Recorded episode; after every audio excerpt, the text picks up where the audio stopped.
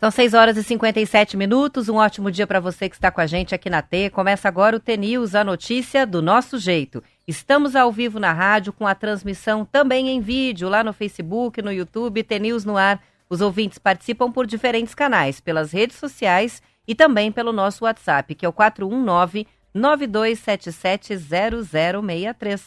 Hoje é quarta-feira, dia 5 de julho de 2023 e o T-News começa já. Bom dia, Marcelo Almeida. Bom dia, tudo bem? Tudo bem com você? Tranquilo. Que tal a diferença de temperatura entre Brasília Pelo e amor de Curitiba? Deus, hein? hoje tá frio. Hoje tá frio, né? 7 graus a gente tem aqui hoje. Verdade? É, o dia mais frio da semana. 7 graus? 7 graus. Nossa, tô acostumado com 11 sempre, olha ali no carro, 11, Ontem 10, tava 13. 8, 9, hoje 7. Mais frio Ah. ainda. Caramba, lá, mas lá não. Bom dia a você, nosso ouvinte. Brasília tava frio assim, frio, modo de dizer, né? Assim, não dá pra pôr um casaquinho de manhã. Estava 15, 16 graus, mas sol, né? Cidade que ou chove ou é seca, né? Lá é meio a meio, lá não tem, né? Lá são duas estações só. Mas tava bem. Daí cheguei aqui no elevador, qual que é a pergunta que a Roberta fez? Voltou com a carteira, Conferiu? conferiu a carteira, mesmas notas de 50. Sim, porque ontem ele tava circulando Eu falo, eu falo igual. Vai pra Brasília. Opa, melhor só levar a CNH, hein? É, vai, no, vai no de aproximação que é melhor, né? Eu já fiz a brincadeira porque eu já sabia qual era a piada, né, é na óbvio. volta.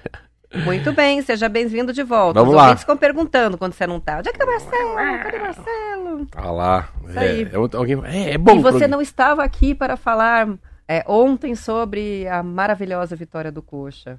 Um dia de Caramba, comoção, hein, um dia coisa. de. Foi Nossa, um dia viu como é diferente que é, né? pro torcedor Coxa Branca. Quase um milagre, uma exceção. 18, 18 partidas sem uma vitória. 18. E aí ontem. Daqui a pouco ele entra naqueles recordes lá, né? É. Mas muito legal, foi um gol muito lindo, né? Eu tava revendo o gol do, do Aleph Manga, eu assisti na segunda-feira à noite, mas que, que doçura, que facilidade, né? Assim, né? Receber uma bola, tirar do goleiro, passar por, por- pela frente, né? Passar pela, entre as pernas ali do zagueiro do Goiás, e de longe, né? De longe, não era tão perto ali não, hein? Foi um que golaço. calma, né? Calma de bater assim com a, com a parte interna do pé, foi bem Agora legal. vai, agora vai. É, foi o que eu mandei pra eles. Falei com o Gabriel, falei com o Henrique, é, falei com o Juarez, falei com o próprio Arthur, né, que é o CEO lá, o cabeça do time. Falei, opa, vamos ver se isso aí não é a, a virada, né? Então eu ia falar pra eles, vamos ganhar duas seguidas, vamos fazer lá um, fechar a prestinaria pra fazer um, né, um, assim, é, não é comemorar aqui, mas claro que tá muito mal, mas é, eu sempre gosto de dar o exemplo que você nunca tá bem por muito tempo, você nunca fica mal por muito tempo. Porque Tudo passa. tudo, as pessoas já estão cansadas de ouvir, mas é muito bonito. E eu gosto e, e também põe na minha vida que são os setênios, né? Os ciclos que se fecham, né? Às vezes a gente tem que saber fechar um ciclo, às vezes a gente fecha um ciclo antes da hora, às vezes amadurece, apodrece, a gente fecha o ciclo muito depois. Pode ser um ciclo da amizade, pode ser o ciclo amoroso, pode ser o ciclo no trabalho, né? Pode ser o ciclo, qualquer tipo de ciclo, qualquer relacionamento, né? Pode ser um, às vezes um ciclo no esporte, né? Vai mal, vai mal, vai mal, daqui a pouco a, criança começa a ir bem, bem, bem, depois começa mal novamente. Então, por isso que é setênios, né?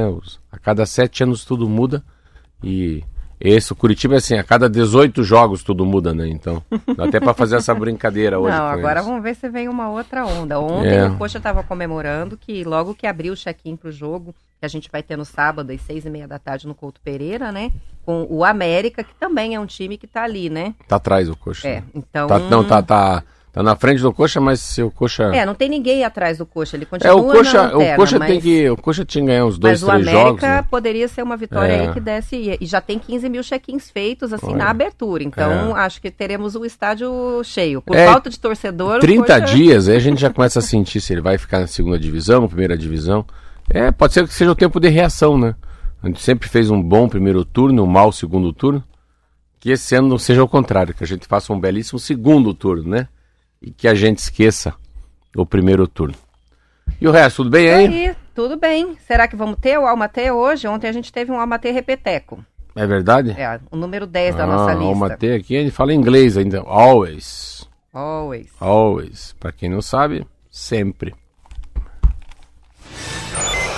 Alma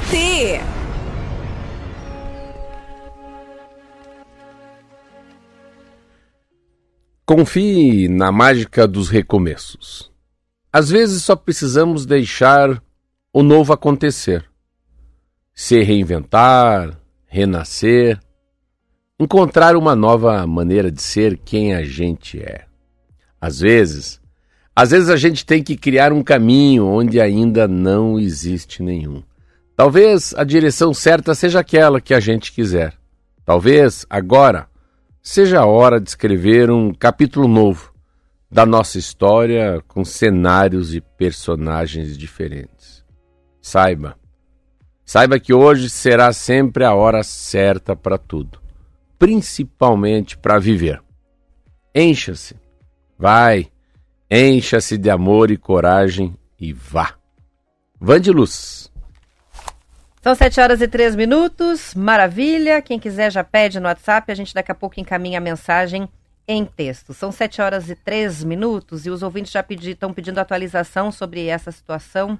Seguem hoje as buscas, Marcelo, pelo avião particular que levava dois assessores da Casa Civil do governo Paraná e que desapareceu na segunda-feira lá na Serra do Mar. Felipe Furquim, de 35 anos, e Heitor Guilherme Genovez Júnior, de 42 anos, saíram de um Moarama com destino a Paranaguá na aeronave Piper Arrow, um modelo... Piper. É Piper, Piper, Piper. Arrow. É um modelo PA28R200. Sabe o que é Arrow? O que, que é Arrow? Arrow. Impulso? Não, Flecha? Flecha. Flecha. é, é uma flecha. Pois é. Pilotada pelo piloto profissional que a gente ontem não tinha o nome, agora já foi divulgado, que é o Jonas Borges Julião, 37 anos.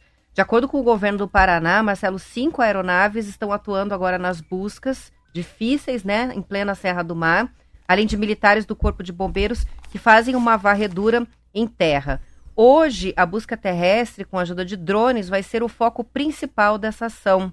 As buscas estão concentradas na região de São Leopoldo, que fica entre os municípios de Guaratuba e Morretes, perto do litoral.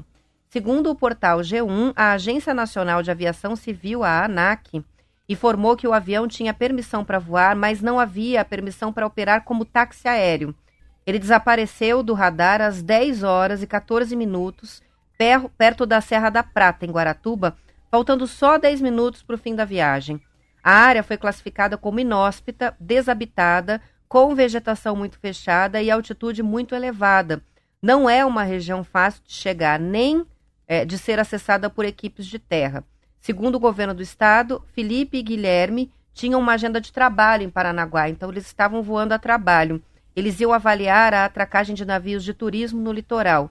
O que eles faziam em Umuarama é que não foi informado. Então seguem as buscas e veja, é aquela região que a gente sempre fala, né? Que temos ali o maior contínuo de mata atlântica, atlântica do país, remanescente, justamente porque é uma área tão difícil de ser acessada que não foi explorada e devastada até hoje, né? Então a questão é a dificuldade que eles têm para fazer essas buscas. Não há sinal, por enquanto, dessa aeronave. Está todo mundo muito apreensivo. Ah, a gente tem assim, olhar. Sabe que ontem eu, eu fui até Brasília. Eu fui, eu fui avião fretado ontem, fui e voltei. Ah, de um colega meu. Mas é claro, aí há sempre a dúvida, eu voei muito. E quando estou falando aqui voei, eu voei muito mesmo. E eu voei de qualquer coisa. Então eu voei, acho que. Só que agora, como eu já me arrisquei muito, parei de me arriscar.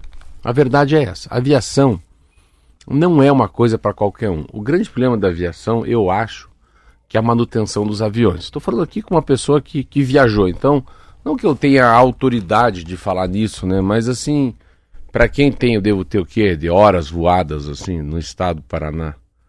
Ah, umas 500 horas, sei lá. Então é muito tempo em pouco pequenos aviões. O que existe, às vezes, que eu acho é o seguinte: é, é- esse avião é utilizado para ser fretado, é uma empresa que tem manutenção. Não, não, não sei da história dos meninos, não sei da história desse avião. Claro que é um avião pequeno, um Piper Arrow, é um avião pequeno. Você tem aviões que. Esses aviões são mais ou menos assim. É a capacidade de, de altura que ele pode ir. Então, você tem um avião lá, um bimotor, ah, um Seneca, que é um avião muito comum. Que ser um, o Seneca é um avião que eu voei muito, que era de Guarapuava. Foi o avião que caiu com aquele com o filho do Carli, o deputado Bernardo Carli, que era um guri muito bacana. Esse avião era o avião que ele estava voando que caiu.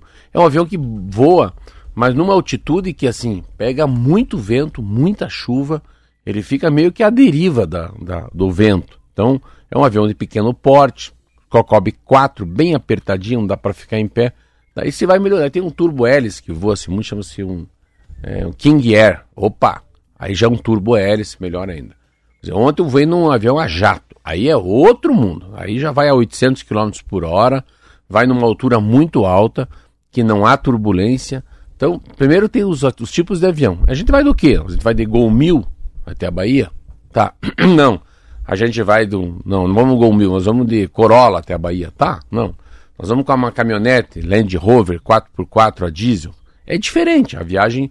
São viagens diferentes até o grau de, de, de segurança, né? Se ocorrer um, ocorrer um capotamento, um deslizamento, sair para o acostamento. E o avião, aí, aí que é a dúvida, né? Eu, particularmente, tenho muito medo de manutenção de avião, né? Esse avião é fretado, é de um amigo, é de um companheiro, de um cara que trabalha no Estado. Também não, parece que esse avião não é do Estado, né? Não é do, do próprio governo do Estado. Então, e também não é um avião fretado. Então, é um avião assim, um avião de um amigo que sempre me preocupa muito a manutenção. Avião, Roberta, eu estava vendo esses dias uns números de avião. Avião você tem pequena, todo dia você tem alguma coisa para fazer. Avião tem pequenas manutenções, médias manutenções e manutenções que você tem que até parar o avião e mandar peças para fora, trocar peças. Então, manutenção de um pneu é quanto que ele desgasta a cada decolagem e pouso. Então, um pneu aguenta X decolagens e pouso. Ah, quanto que. Então, o custo de um avião é muito caro. Então não dá assim, ah, não é igual um carro. Você deixa teu carro 30 dias na garagem, vai lá para Itapema ficar com a tua família, você volta, liga e vai na farmácia. Um avião não. Então um avião não pode ser bem assim. Então eu acho que é sempre a manutenção, claro. A minha sensação é que não é um erro humano, não. Pelo que eu li, o dia não estava tão nublado, enfim. É um, mas é uma. Ele já estava em aproximação de pouso, pelo jeito que ele já estava. Faltava 15 minutos, na verdade. O G1 está dizendo o seguinte: que no percurso, em nenhum momento do percurso, o piloto acionou o L, é, ELT, que é a sigla para transmissor de localizador de emergência. Ou seja, ele não chegou a pedir socorro em nenhum momento. Então não houve essa, essa questão né, de uma dificuldade, de uma comunicação é, avisando sobre alguma dificuldade com o pouso. E, e, o G1 também ouviu o piloto comercial especialista em segurança de voo, Bruno Pugliese, que analisou o episódio e de, explicou o seguinte, que o aeroporto de Paranaguá, ele opera só com voos visuais. Isso significa que para pousar num local como esse, o piloto precisa enxergar o que está ao redor do avião para se localizar e aterrissar. E que embora a gente não estivesse com chuva, com tempo chuvoso, era uma manhã com bastante nebulosidade, então, então. muitas nuvens. Então, possivelmente, ele teve alguma dificuldade aí, em função da Eu lembro muito o caso daquele deputado amigo que foi, foi um deputado Oscar, o, o Martinez, né? O Martinez aconteceu isso, era muita neblina e acabaram dando no, no morro. E eu não sei, mas esse, pelo jeito, esse assunto, quando é Serra do Mar, avião pequeno, como é pelo visual que eu sabia, não, é, não é igual aqui do aeroporto grande. Lembra que tem aquele ILS, que a gente fala language, né? Opera por é, instrumentos, né? Land and System, né? Que é aterrissagem e pouso. Chama-se... Esse não. Chama-se Take Off e Landing, né? É você a pousar e, e Take Off é, é, é decolar. decolar. Esses aviões não tem isso porque esse aeroporto é visual. Acho que é muito difícil. Né? A gente está aqui falando, pode falar uma besteira, mas acho que é... Acho que a esperança de encontrá-los é muito difícil. É um avião pequeno, Serra do Mar eu acho que eles devem já estar atrás do tentar resgatar o que sobrou ainda. Agora, se conseguiu pousar, agora cada hora vale muito, né? Aí Porque que tá, eles estão é. numa situação muito vulnerável ali. Então, o resgate, é, se o resgate chegar a tempo, a gente pode ter aí mata uma fechada, boa notícia, né? né? Mata fechada, né? É isso que eles falam, né? É mata fechada, mata fechada. Então, é, o, o visualizar é difícil, por isso que eles vão usar É. drones, né? Porque daí vai numa altitude menor e eles conseguem ter uma visão um pouco mais é, de dentro da mata, né? Mas por cima, né, da copa das árvores não se É, enxerga eu o acho que sempre o recado que eu dou para as pessoas, se algum dia forem voar, é assim, é manutenção do avião. De quem é esse avião, quanto tempo que voa. A gente não entende nada, né? A gente vai lá de passageiro, tá à deriva. Mas que pena, meninos novos, né? Nossa, eu tava vendo a, a- a história deles. Eles, são, eles trabalham no governo do estado, hein? Trabalham na Casa Civil, o outro trabalha na região de Moarama, já passaram por cargos públicos, mas muito novos os três. Para mim são três meninos. Inclusive o piloto, né, que tem 37 anos. É, um esperança. 42, o outro 37 e o outro 35. Ah, meu, Deus, meu Deus do céu, só fico pensando na família. Tem que orar para que esteja tudo bem, que tenham pousado em algum lugar, ou que o avião tenha uma queda num lugar plano, enfim. Que a única coisa que resta para a gente é orar que o pior não tenha acontecido. Vamos para o intervalo, que são 7 horas e 12 minutos, a gente já volta. Diesel, equipamentos de CMG. Atenção! Você que é dos setores de terraplanagem, do agronegócio, setor madeireiro e prefeituras em todo o Paraná. A Yama Diesel Equipamentos XCMG vende, aluga e dá assistência em carregadeira, compactador, retroescavadeira, escavadeira, patrola, rolo e tratores de esteira. São máquinas novas, produzidas no Brasil com peças de reposição e assistência técnica especializada XCMG. E a Diesel em Campo Largo, Cascavel e Cambé. Em breve em Maringá. Seja para empresas, órgãos públicos, produtores rurais, microempresários, a Yama Diesel tem a solução certa. Informações no WhatsApp 419 9878 3416 e Yama Diesel.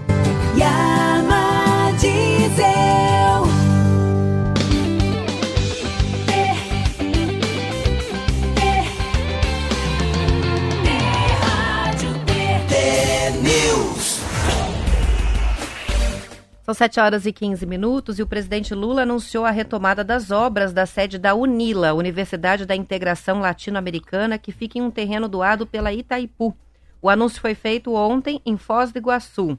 De acordo com o portal G1 Paraná, foi assinado termo de cooperação técnica de mais de 600 milhões de reais para as obras que estão paradas desde 2014, depois que o consórcio que fazia as obras alegou que precisava de mais recursos financeiros para a execução. No projeto de Oscar Niemeyer, estava previsto um prédio principal com 18 andares, bloco de salas de aula, restaurante universitário, teatro, biblioteca e laboratórios, uma estrutura que permitiria ampliar o número de vagas, inclusive na universidade. A obra começou em 2011, Marcelo, e parou três anos depois, com a execução de 41% da primeira etapa. Dos 264 milhões que estavam previstos, 100 milhões foram pagos a esse consórcio, que abandonou a construção e agora corre um processo de indenização na Justiça. Em 2016, a universidade tentou retomar a construção, mas o Ministério da Educação não liberou os recursos. O ministro da Educação, Camilo Santana, que participou do evento ontem em Foz, disse que a sede vai ser entregue ainda neste mandato do presidente Lula. Mas o governo federal não informou a data em que as obras serão de fato retomadas. A cerimônia também teve assinatura do termo de posse da nova reitora da UNILA, a doutora Diana Araújo Pereira, que é professora da instituição desde 2010. Nessa visita ao Paraná, o presidente Lula também formalizou a assinatura de um repasse de 17 milhões de reais da Itaipu ao governo do Paraná. O dinheiro vai ser usado para compra de equipamentos para escolas é, em 54 cidades do oeste do estado. Outro anúncio foi a destinação de recursos da venda de móveis da Itaipu para a construção de cerca de 250 moradias populares em Foz. Tá em campanha? Parece que tá em campanha o bicho, né? Mas o Lula foi interessante essa história. Eu tava lendo sobre ele. Primeiro que ele é um presidente que viaja muito, né? É, eu acho que o país tem uma. Bastante. É, on- ontem eu fui, eu fui até. eu fui- ontem eu fui conversar com. Fui conversar com um cara que tem uma, uma força muito grande. Parece que ele é, ele é um homem mais ligado ao Dir Macedo, é um partido que é muito forte ligado ao, ao Tarcísio Freitas, que é o governador. Falando um pouco do que eu fui fazer em Brasília. Eles têm, assim, o Partido Republicano tem 43 deputados. Eu estava conversando, chama-se Marcos Moreira. Esse homem, esse deputado que eu conversei, ele é vice-presidente da Câmara. E ele estava, eu estava perguntando para ele, né, como é que fica essa história do inelegível, né, o Tarcísio. Então eles estão impressionados como tá, como tá passando do Bolsonaro para o Tarcísio Freitas, que é o governador de São Paulo, toda essa, toda essa, é, as pessoas mais da direita, centro-direita, estão indo para ele. E ele deve ser um candidato a, a governador, não, mas a presidente da República. E o Lula, né? Engraçado que o Lula, que para mim é a grande besteira que o Lula fez sendo foi aquela história do Maduro lá. Eu achei que aquilo foi quase imperdoável. Ele começa a, a novamente fazer o que ele fez na época lá da, da começo de janeiro, né? Depois do atentado lá aos poderes, que é começar a tentar ser um um homem um articulador né, da América do Sul perante os Estados Unidos e a Europa. E eu achei interessante, estava lendo algumas coisas dele ontem, porque ele estava lá, lá no lado dos, dos paraguaios lá, e, e lá estava Paraguai, estava é, Uruguai, Brasil e, e Argentina. E ele falou uma coisa muito interessante assim, sabe? Porque esse jeitão dele falar, ele falou, olha, a gente não tem que assinar esse acordo porque a Europa quer. Pô, eu achei assim legal, tipo, falar numa linguagem nossa aqui da Rádio T. Falou, não, não, não, isso aqui está prejudicando a gente. Calma aí, vamos, vamos rever esse, esse, esse acordo. Acordo onde eles ganham, a gente perde? Não, tá muito ruim isso aqui. Então, nesses momentos eu vejo que ele é presidente mesmo, independentemente, né, de todos os erros, de tudo que aconteceu, foi para cadeia, enfim, ah, de toda essa confusão que é no Brasil. Vamos tentar ver o momento. Ele se coloca como estadista em algumas coisas que eu acho muito interessante. A história da Unila é impressionante, que eu era deputado federal, hein? Há muitos anos atrás eu lembro da Unila, teve até uma encrenca quando a Dilma era presidente. Então, a Unila não importa se é FHC, Lula, Dilma, Bolsonaro. Aí eu acho que tem um enrosco aí embaixo, sabe, Roberta? Maior do que alguma coisa de direita ou esquerda. Mas o importante é que a Unila existe, existe em outros prédios, né? Isso que eu entendi também. Ela estava sendo. Ela funciona em outros prédios. Sim, é. A ideia é fazer uma nova sede, né? Um Sim, novo é ter um campus, né? É, é, com mais is- uma infra- infraestrutura melhor, né? Mas eles, a universidade está operando normalmente, né? Funcionando normalmente. E sempre deixar que ela faça esse papel que não chega em Curitiba, não chega acho que em Moarama, não chega em não chega em Guarapuava, mas chega na região de Cascavel, né? Então, a região de Foz e Itaipulândia, então, quantas cidades, sempre que eu vejo sobre Foz do Iguaçu, posso estar falando uma besteira porque eu não moro aí, mas é que há uma, uma região que também tem um amparo da Itaipu, né? Seja na, na energia limpa, seja nos resíduos sólidos, né? Seja no projeto Água Boa. Então, se você pega, um dia eu estava conversando com o Jorge Miguel Samek, que foi presidente de Itaipu, é muito legal, assim, a, as ramificações, né? Os, os projetos e atividades que a que Itaipu faz, né, para a região. Então, pode ser que um IDH, esse índice de desenvolvimento humano, né, ou o próprio produto interno bruto da região, tenha a mãozinha de Itaipu, que é bem legal, é muito, é muito legal. Eu estava lendo sobre isso, sobre essa capacidade que, exemplo, a Petrobras, né? A Petrobras tem que começar a cada dia gastar mais dinheiro com, com, com petróleo que não seja o petróleo, né? Aquilo que a gente fala, né, do, do, do biopetróleo, né, de tudo que é, que é feito pela, pelas, pela, pelas culturas da soja, do milho, enfim, né? Tem tanta coisa diferente sendo feita no, no mundo. Então parece que o, o que eram os concorrentes, né? É, Itaipu tem que apoiar e pôr dinheiro nas startups que não é só hidrelétrica, né? Que são outros tipos de energia que, entre aspas, né? Parece ser concorrente dela, mas não é. Isso aí, são 7 horas e 21 minutos. Já? Já. Caramba, hein? E hoje a gente tem quartas de final da Copa do Brasil. Às sete e meia da noite, São Paulo enfrenta o Palmeiras. O América vai enfrentar o Corinthians às 21h30, mesmo horário da partida entre o Flamengo e o Atlético Paranaense. E a Confederação Brasileira de Futebol, Marcelo, fechou um acordo com Fernando Diniz, o técnico do Fluminense, para que ele assuma interinamente o comando da seleção brasileira. O acordo vale por um período de até um ano, enquanto a CBF espera a chegada do italiano Carlo Ancelotti, do Real Madrid. De acordo com a Folha de São Paulo, Diniz vai continuar à frente do Fluminense no restante da temporada, mas fica a serviço da seleção em dias de convocação e nas datas FIFA, reservadas para os duelos entre os times nacionais. O técnico deve estrear no dia 4 de setembro, quando o Brasil vai enfrentar a Bolívia pela primeira rodada das eliminatórias da Copa do Mundo de 2026. A informação foi publicada inicialmente pelo portal Globo Esporte. Caso Ancelotti não deixe o Real Madrid em janeiro, no meio da temporada europeia, o treinador do Fluminense ainda deve estar no cargo na data FIFA de março de 2024, mês em que estão previstos dois amistosos para a seleção, um já marcado contra a Espanha, é, em Madrid. Não está definido quem será o responsável por convocar e dirigir a seleção brasileira nos compromissos do mês de junho do ano que vem, se o Ancelotti ficar mesmo no time espanhol até o fim do contrato, que vence com o Real Madrid lá no dia 30 de junho do ano que vem. Eu acho que uma eu, eu, eu fiquei lendo e pensando assim, na minha cabeça. Então quer dizer que o, o Diniz faz os primeiros dois jogos da eliminatória. Bolívia e mais um, são dois jogos. Mas daí no terceiro jogo vem o Ancelotti. É, eu, eu só não consegui entender quando o Ancelotti vem, é, como é que deve ser na cabeça do jogador vir um novo, se ele já está trabalhando com o Diniz há muito tempo, né? O Diniz fica, sub, o Diniz sai, será que o Diniz vai ficar lá na CBF quando o Ancelotti chega? É, eu, no minha na minha ignorância, né? nem ignorância, eu, eu acho muito ruim essa proposta. Meu Deus, essa não continuidade, né? A gente não tem dois chefes, né? Não tem dois caciques.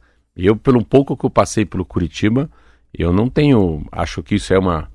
Isso é uma invenção. Isso é um. Criaram uma invenção aí de ter e esperar o Ancelotti vir. Eu vejo e via com muito bons olhos o que, que o Tite fez. Perdeu uma Copa do Mundo? Copa do Mundo é uma consequência. A Argentina começou perdendo para a Arábia Saudita e foi campeã. Aí foi muito mais um troço de, argentinos aguerridos e os brasileiros um pouco menos. E essa era uma Copa da Argentina ou do Brasil. Mas eu, eu acho que o Diniz deveria ficar até o final. Ou traz o Ancelotti já. Custa o que custar, né? Mas eu acho, eu acho até estranho você ser técnico do Brasil e do Fluminense. Para mim é. Esquisito, né? É muito esquisito. É muito. Assim, ah, o meu amigo, sabe o que meu amigo é? Ele é meio bandido. Ah, meu primo é meio maconheiro. Ah, ele é, um bom vereador, mas ele é meio ladrão. Às vezes ele rouba. Não tem meio, né? Ou você é, ou você não é técnico, né? Então, mas é, a seleção brasileira acho que não merecia isso. E dos outros, né, confrontos que acho muito legal. Nossa, América Mineiro, tomara que ele já perca pro Corinthians, assim, já nos ajuda no sábado já aqui em chega Curitiba. derrotado pra Já gente. chega, é, já chega com o farol baixo. E, e ontem eu tava vendo que muito interessante, é, é, eu acho muito legal, a, é, graças a, até o Mário Celso Petralha, né, como o, o Brasil fica olhando o Flamengo e Atlético, e é interessante como, isso me deixa até feliz por ser paranaense, como eu, a sensação, né, que o Flamengo, que é um time enorme, parece que ele fica assim meio ele fica meio com medo do Atlético, sabe? Ontem o cara falou novamente Atlético e, e Flamengo, ai meu Deus do céu. E os comentaristas da Globo puxam muito, né, a sardinha pros paulistas e pros cariocas. Ah. E eles ontem falaram, ai, mais uma vez, essa. Ai, lá vem o Atlético, que preguiça. Mas é uma preguiça com medo, sabe? Não pensa que é. Não é assim, ai, que bom que o Atlético vai levar uma paulada da gente. Claro que tem muita chance de dar Flamengo e Atlético, é tudo igual. Por quê? Porque contra o Flamengo, eu acho que é um dos times que o Atlético mais cresce. Mais, mais ele vibra por dentro, sabe? É engraçado. Não sei, não sei se é por causa do vermelho e preto, que é a mesma, a mesma roupa dos dois, né? Mas é, hoje é jogão, hein? E o jogão é lá no Maracanã. Hoje vai ser jogão. Ontem eu assisti Grêmio e Bahia. Ah, assistiu, é? Nossa senhora, coitados dos baianos. Tomaram um empate assim, no, ao apagar das luzes tomaram um empate, então foi o primeiro jogo da, da Copa do Brasil também. Mas deu um a um. A Síria está comentando, dizendo aqui que acha uma palhaçada. A seleção já tá ruim. Ela, se fosse o Diniz, eu não teria aceitado esse convite, não. E tem uma participação chegando do Osni. Concordo com o Marcelo sobre a seleção brasileira. É um risco muito grande para a seleção. É. Não traz segurança, um técnico se dividindo, né? E é e é inte- interessante que a gente pode. Às vezes a rádio, a gente, você está me ouvindo aí, o Osni está falando com a gente, um abraço a todos vocês. Assim, tem coisa tão óbvia, né? A gente não precisa nem ser um grande entendido de futebol. Podia ser vôlei, podia ser uma escola, um diretor de uma escola, poderia ser um presidente de uma grande multinacional. Tem coisas assim que são interessantes, assim, não importa aonde ocorre isso, qual que é a cultura, a idade, que não dá, que são relações. Eu sempre lembro um livro que eu li do Confúcio, que é um filósofo chinês, que ele fala, é a relação, né? Marido e mulher, irmão mais velho, irmão mais novo, é, patrão e empregado, né? Técnico e jogador. Não precisa ir muito longe, não precisa filosofar, fazer um debate na Globo News sobre isso, né? Tá errado? Óbvio que tá errado. Por que, que a gente acha que tá errado, Roberta? É porque tá errado. Sabia não? Ah, se a percepção Eu sempre falo, é essa... "Ô, é cara, mas eu não sabia. Como não sabia? Você não precisa ter lei, né? Você não precisa ler o Código de Trânsito Brasileiro, você não precisa ler o, né, aquele Código do, do, do Consumidor, a Agência Nacional de Aviação Civil. Ué, peraí, é óbvio que não pode fazer isso. É óbvio que não dá para transitar com o carro em cima da calçada. É, Então- não é. Beber e dirigir, né? Fumar no banheiro do avião, hein? Então, então, quando a gente vê uma coisa, a seleção brasileira, assim, e é interessante o Diniz, porque o Diniz é um técnico muito bom. Nós já jogamos contra o Fluminense, tomamos vareio do Fluminense. Mas assim, é engraçado, né? Eu vi aquele Diniz o- e o presidente da CBF, né? Eu ontem olhando os dois, né? Aí, sim, olhando só pra aparência agora, eu tô falando. O Diniz não tava com cara de técnico da seleção brasileira E o presidente da CBF não tem cara de presidente da CBF. Ouvi os dois dando a mão, o baixinho da CBF tava com a mãozinha assim esperando, o Diniz olhando pra televisão, ficou o cara da CBF com a mão assim parada assim, sabe? E tipo brincando de múmia, né? Daí o outro cumprimentou. Mas vamos ver, tomara que. é, Eu acho que a grande Copa do Mundo era essa aí pra ganhar, sabe? Eu acho que o Brasil perdeu uma oportunidade muito grande de ganhar uma Copa do Mundo, mas vamos ver. 7h29 já, Roberto, você acredita? 7h29 já. Vamos encerrando a edição estadual, mas depois do intervalo tem o noticiário da sua região e a gente volta para a parte do Paraná. Continuamos com a transmissão ao vivo no YouTube, no Facebook, até às 8 horas. Aos ouvintes que ficam, boa quarta-feira. Amanhã a gente está de volta. Tchau, tchau. Até amanhã.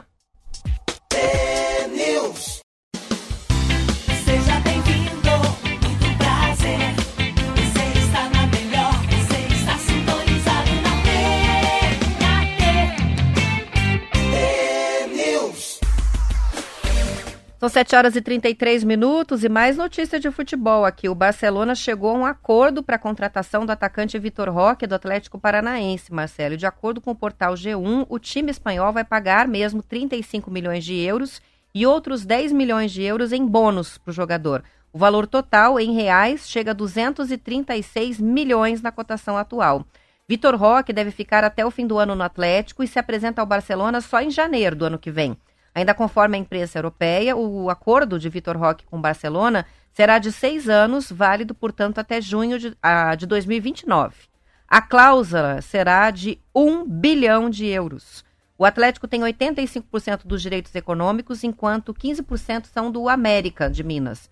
O interesse do Barcelona em Vitor Roque veio à tona no fim do ano passado e ganhou força no começo deste ano, depois que o atacante se destacou na disputa do Sul-Americano Sub-20, no qual o Brasil saiu campeão e o jovem foi o artilheiro.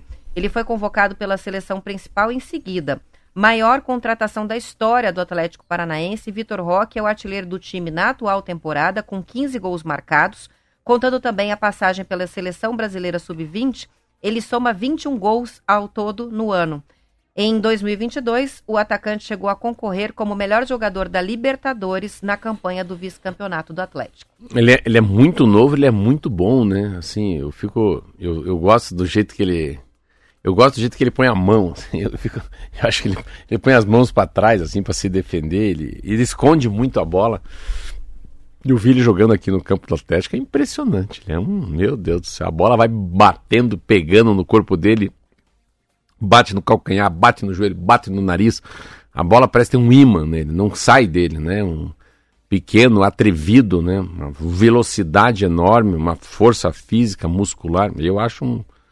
Nossa senhora, eu acho que esse cara vai, esse cara vai explodir mundialmente. Ele é um, é um talento só. Eu gosto muito, muito, muito. Não sei se no Brasil, para mim, não é um dos melhores melhor jogadores do país hoje, quando eu vejo ele jogando. E, e o Atlético é aquilo, né? A, onda é positiva, o vento que sopra, sopra no momento certo, com a força certa, com a intensidade certa, cada vez mais com caixa muito gordo, né? Fazendo. ah, não largando os talentos a qualquer preço, né? Parece que o Atlético tem essa coisa de, de adubar, né? De segurar o cara e vai, vai, vai. Parece que tem um.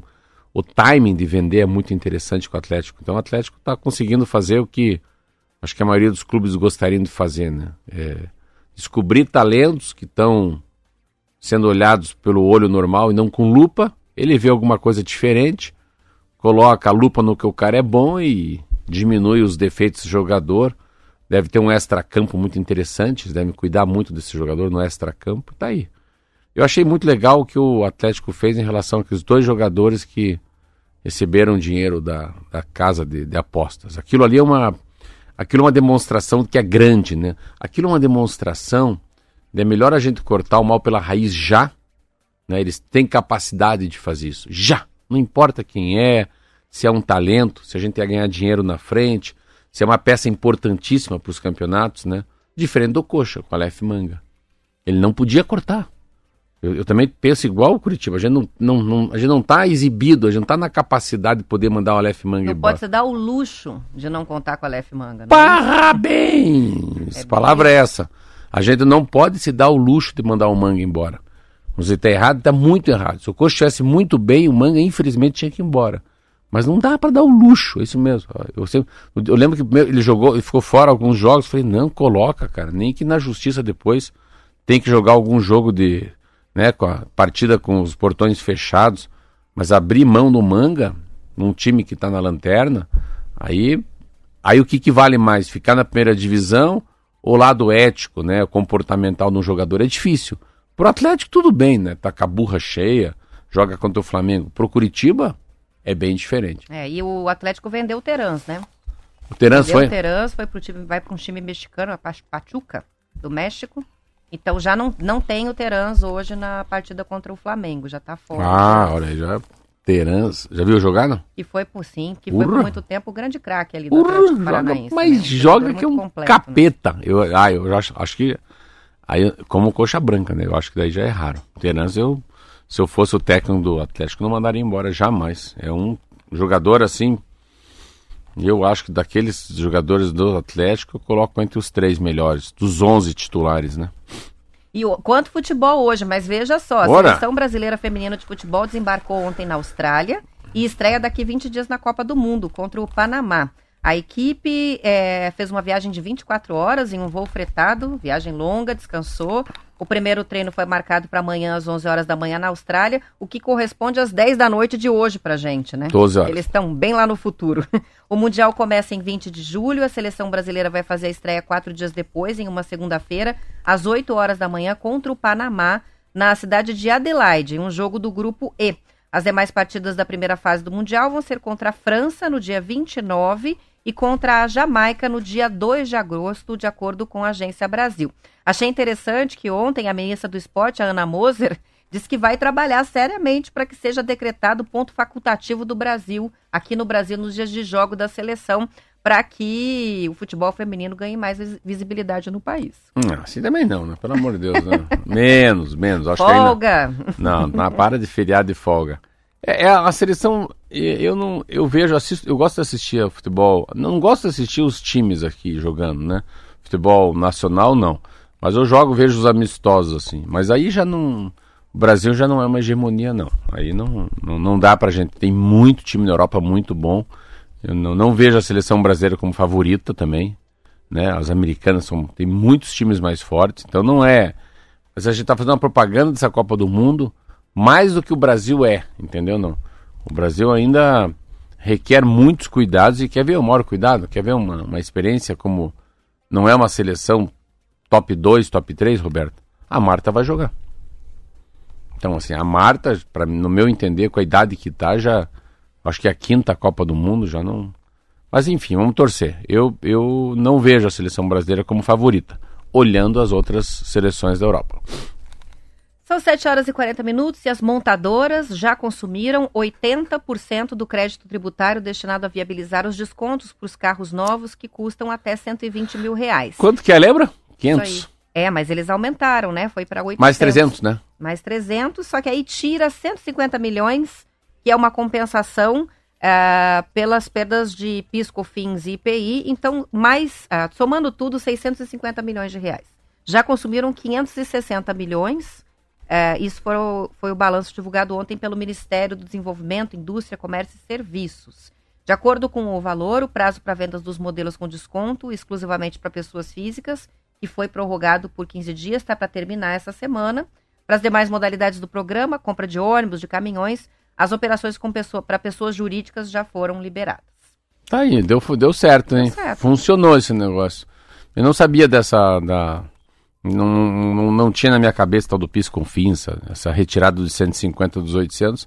Mas funcionou, sim. Funcionou de verdade mesmo. Aonde eu vou, o que você lê do jornal. Até, até hoje uma matéria que eu vi aqui sobre reaquecimento da indústria. Você vê como.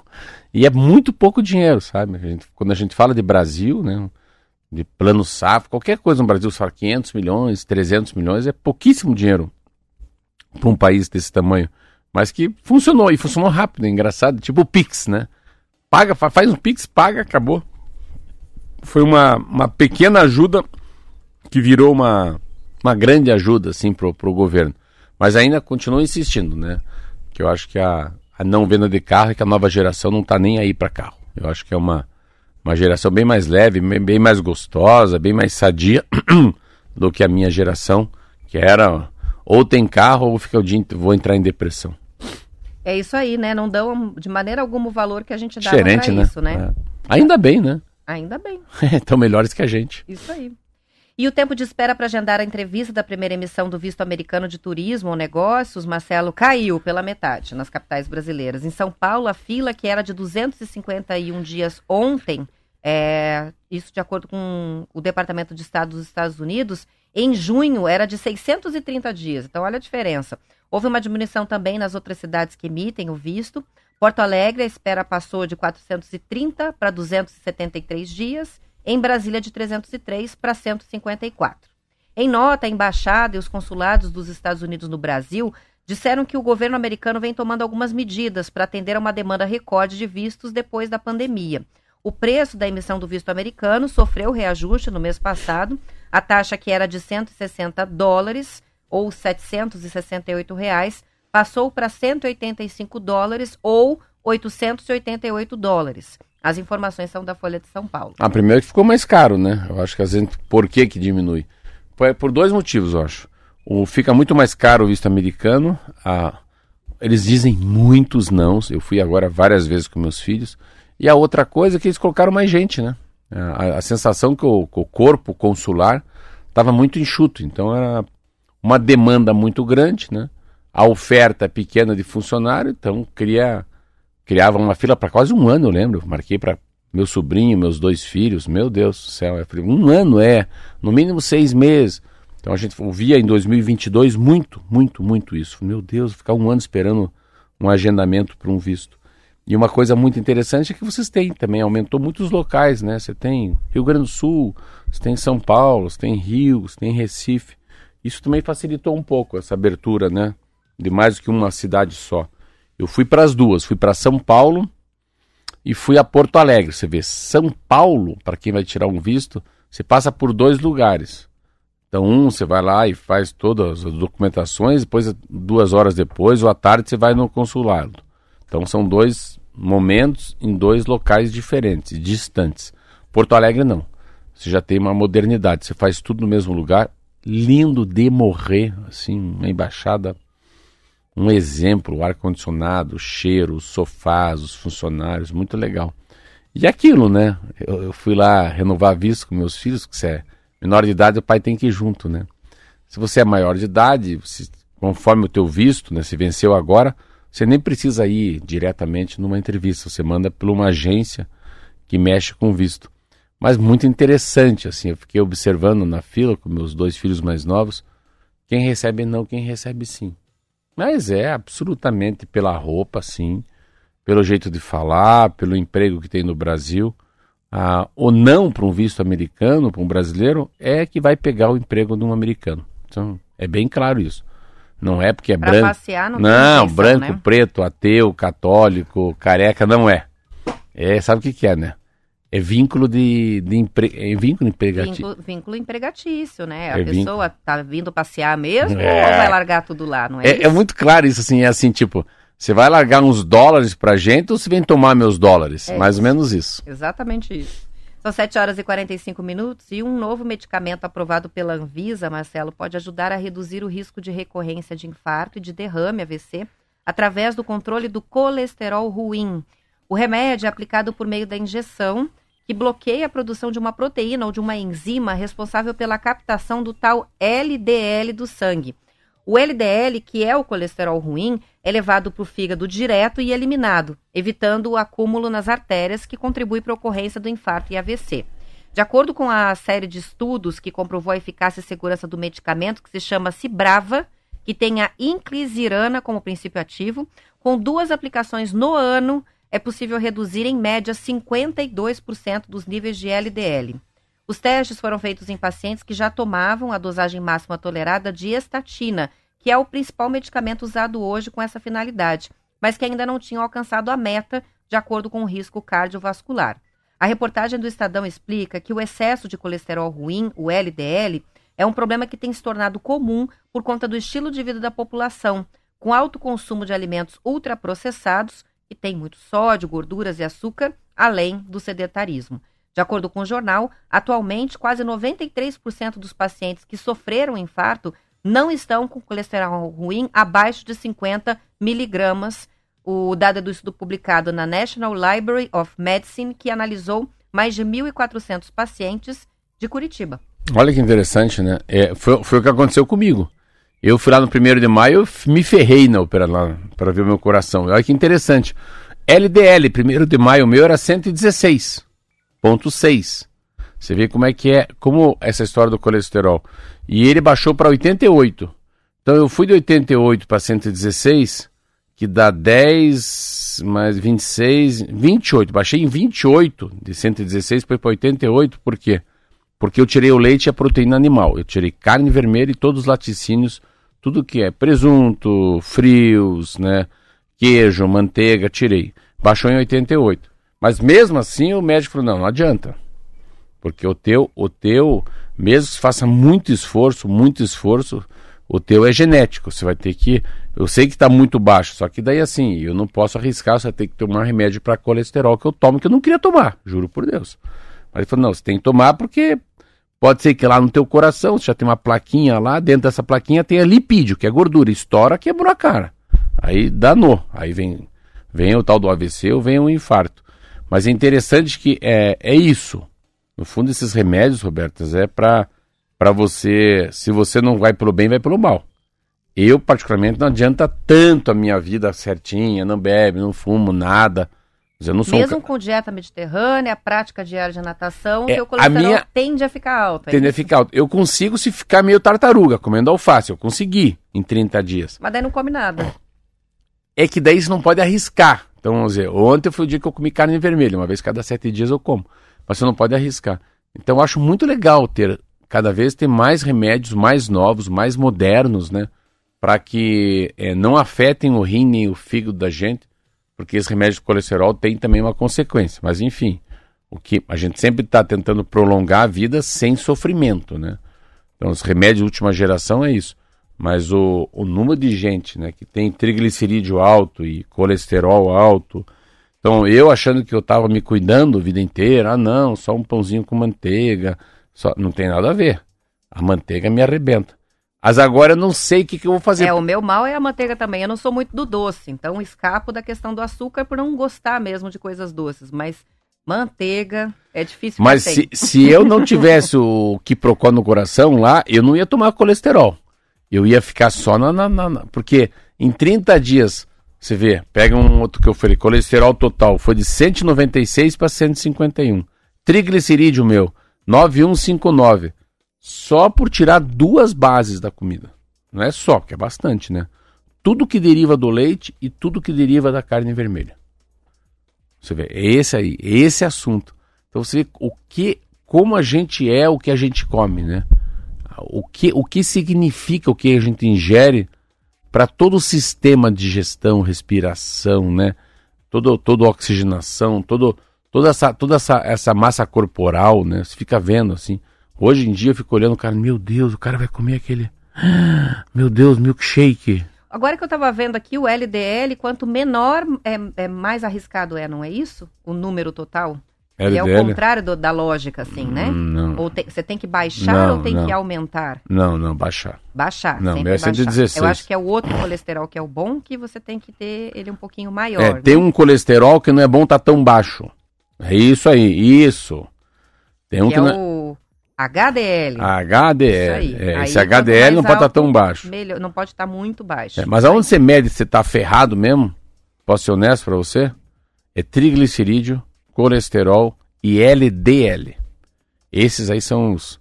Esses três aí que te, te pegam. Isso aí. São 7 horas e 51 minutos, hora da gente fazer uma pausa para intervalo, mas já voltamos.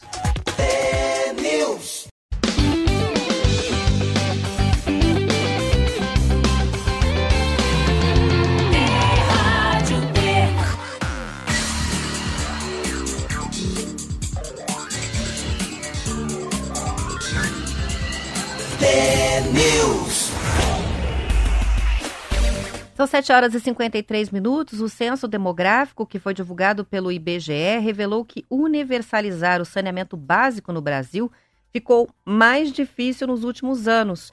Isso porque os números mostram que a população brasileira aumentou 6,5% entre 2010 e 2022, enquanto o número de residências cresceu 34%.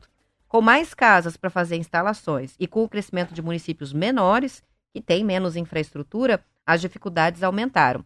Profissionais ouvidos pelo jornal Valor, Marcelo, explicaram o cenário.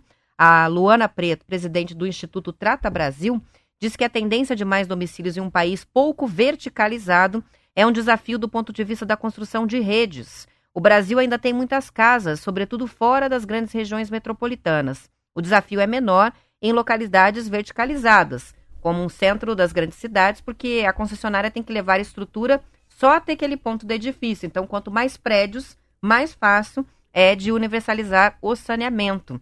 Quanto mais concentrado, mais fácil de resolver. Já o Paulo Canedo, que é professor da Universidade Federal do Rio de Janeiro, diz que o que importa é quanto a população cresce em um determinado lugar no mapa, especialmente onde não era esperado.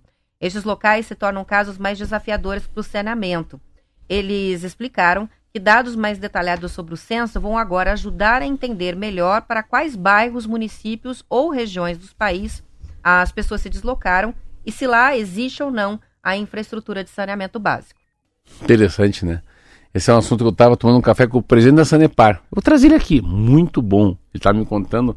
É, é, parecido com Itaipu, sabe, Roberto? A gente fica às vezes achando.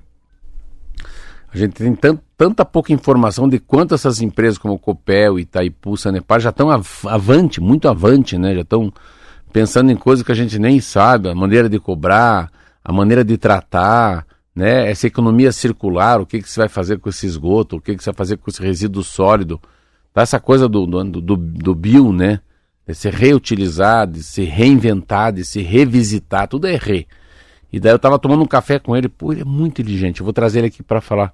E ele tava me contando sobre resíduo sólido, ele tá me contando, não tá me falando sobre, sobre esgoto, né? Mas é, os números do Paraná são muito bons. Eu acho legal a, essa, essa, esse desafio, né? da Copel não entregar sua luz, da Sanepar não entregar sua água potável, né? De Itaipu não entregar só megawatt, né? E sim outras coisas. É muito legal isso. E, e sempre que fala de, de, de, esgoto, eu lembro muito da casa, de uma, da, onde eu deixei a casa para meus filhos, para minha ex-mulher, que é Ubatuba, em São Francisco do Sul, que é uma das praias mais limpas de Santa Catarina por não ter tratamento de esgoto. Como assim? Porque eles foram na. Assim, então, já que não tem, então cada um tem sua fossa, cada um tem lá o seu limpa-fossa. E então não tem não tem entroncamento, não tem uma estação de tratamento de esgoto, não tem nada. Então é, é rudimentar. E por ser rudimentar, mesmo em 2023, é a praia mais mais limpa do, de Santa Catarina. Achei muito legal isso. Você é, vê, né? Você vê, por não ter tecnologia, mas é a coisa que eu sempre vejo o Marquinho assim. Qual que é a chance do, do, do Fusca do Marquinho dele entrar num racha de carro, dele se dar mal? Porque é um carro que não corre, é um carro de carburador, é um Fusca, um carro de 40 anos, entendeu? Não, 50 anos. Então, às vezes a gente acha, porque não é moderno, não é eficiente. Não, não é bem assim, não. Tem muita coisa eficiente que não tem modernidade nem inovação, que funciona muito mais do que uma coisa muito moderna, né? Eu acho que essa coisa do. É igual carro velho, né? Carro velho, carro antigo. Calma aí, calma aí, calma carro bem cuidado, né? Qualquer coisa, né? Uma geladeira, uma televisão. É, não para qualquer coisa vale muito, né? Claro que a tecnologia traz uma uma uma, uma high definition, traz uma definição melhor, né? Uma sensação melhor, né? Mas não que as coisas assim como funcionavam antigamente deixem de, de funcionar. É o rádio, né? Rádio. Isso aí. Tudo bem, o cara pode estar tá lá no Spotify, lá no celular Muitos dele. podcasts Não, não, o cara pode estar tá no iPad nos assistindo, outro como é que é, outro baixa o stream, YouTube. A live no YouTube. Tudo bem, mas aqui a gente tem uma radinha em cima da geladeira. Ali, ó. Aquela rádio em cima da geladeira, a gente tomando café e bolo funciona a mesma E coisa. no carro, né? E no carro. Nos carros, que não morre, né? É. Pode colocar todo tipo de. de Pode ser um rádio fio, rádio um tá rádio lá. Bosch, no, no Fusca dele. Isso aí. Pra gente fechar, Marcela, a última segunda-feira, dia 3 de julho, foi o dia mais quente da história já Você viu? registrado numa escala global. Isso de acordo com dados dos Centros Nacionais de Previsão Ambiental dos Estados Unidos. Na segunda, a temperatura média global atingiu a marca de 17,01 graus Celsius, ultrapassando o recorde anterior de agosto de 2016, que era de 16,92, enquanto ondas de calor castigavam várias regiões, né? No hemisfério norte, onde normalmente, mesmo o verão, é mais brando. As ondas de calor estão castigando o sul dos Estados Unidos, parte do Canadá, toda a China, o norte da África, com temperatura chegando próximo dos 50 Meu graus. O verão da Inglaterra também está sendo o mais quente já registrado. Mesmo a Antártica, que está no período de inverno, registrou temperaturas altas e fora do normal nesse período. Os cientistas afirmam que as principais causas do calorão são as mudanças climáticas e os efeitos do El Ninho. É, quer dizer 7 graus só pra gente não, não se É a complicar. média, né? É a média mundial. E é um estudo legal, que ele é feito desde 1979. E que eles comparam muito, né? Claro. Século XIX e século XX, né? Então, óbvio que é pela, pelo desenvolvimento, industrialização, a chegada do carro, enfim, desmatamento, pessoas comendo mais carne, pecuária, aquela coisa que a gente sabe, né? Tem, pode aqui ficar aqui, eu, eu escrevo 20 motivos que a Terra está mais quente pelos olhos dos cientistas. Mas é legal, é um dado bem forte. Mas tá quente pra caramba lá, hein? Pois é. O verão dos Estados Unidos tá de, de, De lascar. Ora, falamos junto. Vamos encerrando, a gente volta amanhã. Bom dia. Tchau, tchau. Ghost.